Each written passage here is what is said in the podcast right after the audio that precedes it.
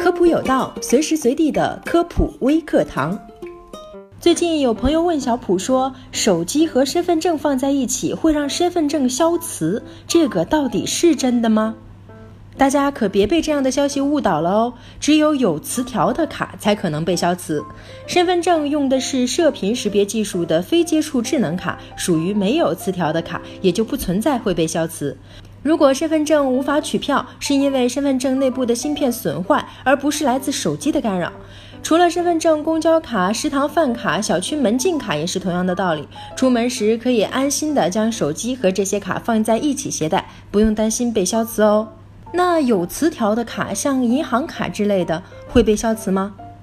答案也是不会。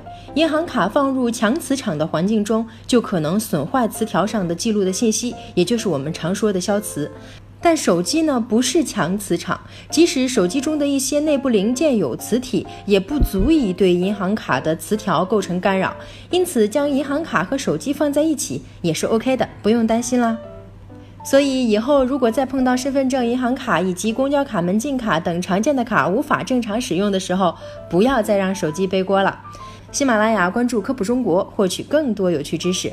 下期我们再见。